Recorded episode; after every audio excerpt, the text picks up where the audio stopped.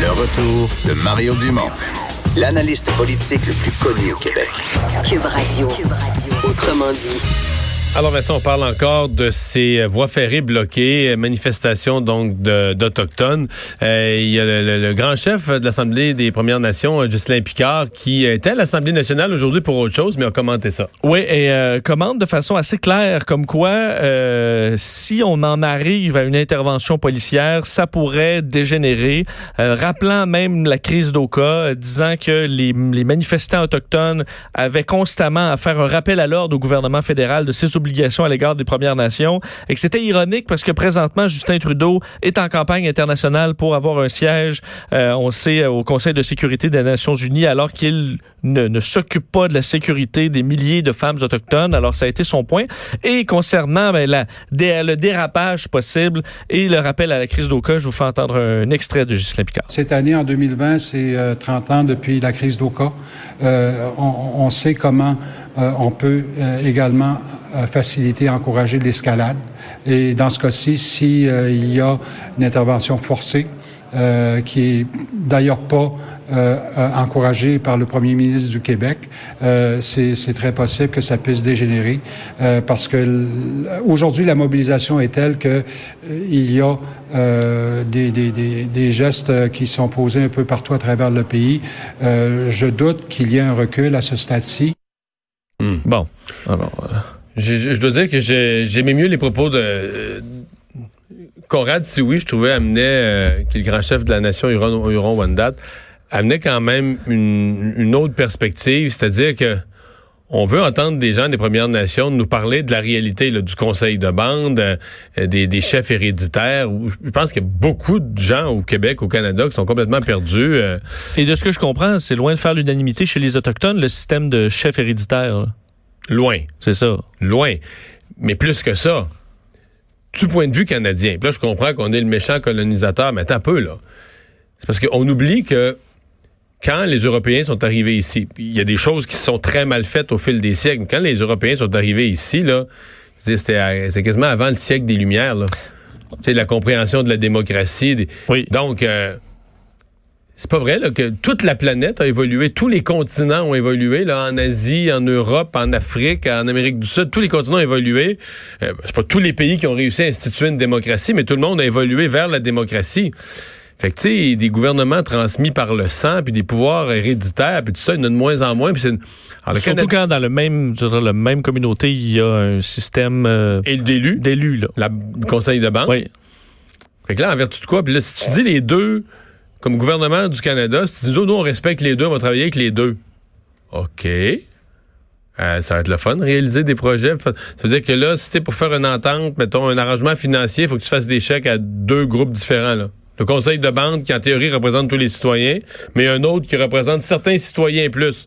Il y a des citoyens qui sont représentés une fois, d'autres citoyens qui sont représentés deux fois. Oui, le jour où il y a une décision aussi de, ces chefs héréditaires qui va pas dans le sens, disons, de, la, de leur population parce qu'eux, ils ont le pouvoir en raison de leur hérédité, ben, est-ce que tu leur donnes pareil, juste parce que tu leur donnes un pouvoir? Même, ben, sont très minoritaires. Oui, puis que c'est au détriment euh, et que leur population n'est pas d'accord. Parce que leur population souffre financièrement, mais eux, ils s'entêtent, là. Oui. Non, je sais. C'est un méchant, méchant problème. Enfin, bon, mais effectivement, euh, le, Picard qui avertit des dangers euh, d'une euh, d'une situation qui dégénère.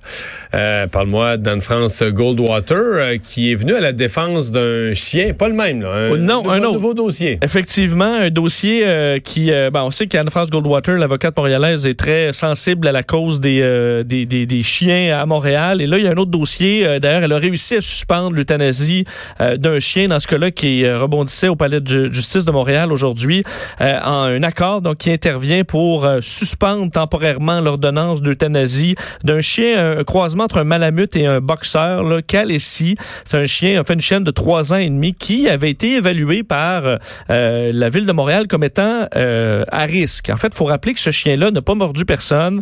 En fait ça vient d'une plainte, plainte anonyme. Le propriétaire soupçonne que ce soit les voisins euh, qui ont amené deux agents de prévention à se présenter chez la dame, à faire évaluer la dangerosité de la chienne. Et lors du déroulement de cet examen, euh, il y aurait eu deux incidents. Le chien se serait mis à grogner après avoir senti la main d'une évaluatrice et ensuite aurait jappé et grogné en bondissant vers une femme au moment où on lui plaçait une muselière. Mais il n'y a pas eu de morsure, il n'y a pas eu d'événement euh, du genre.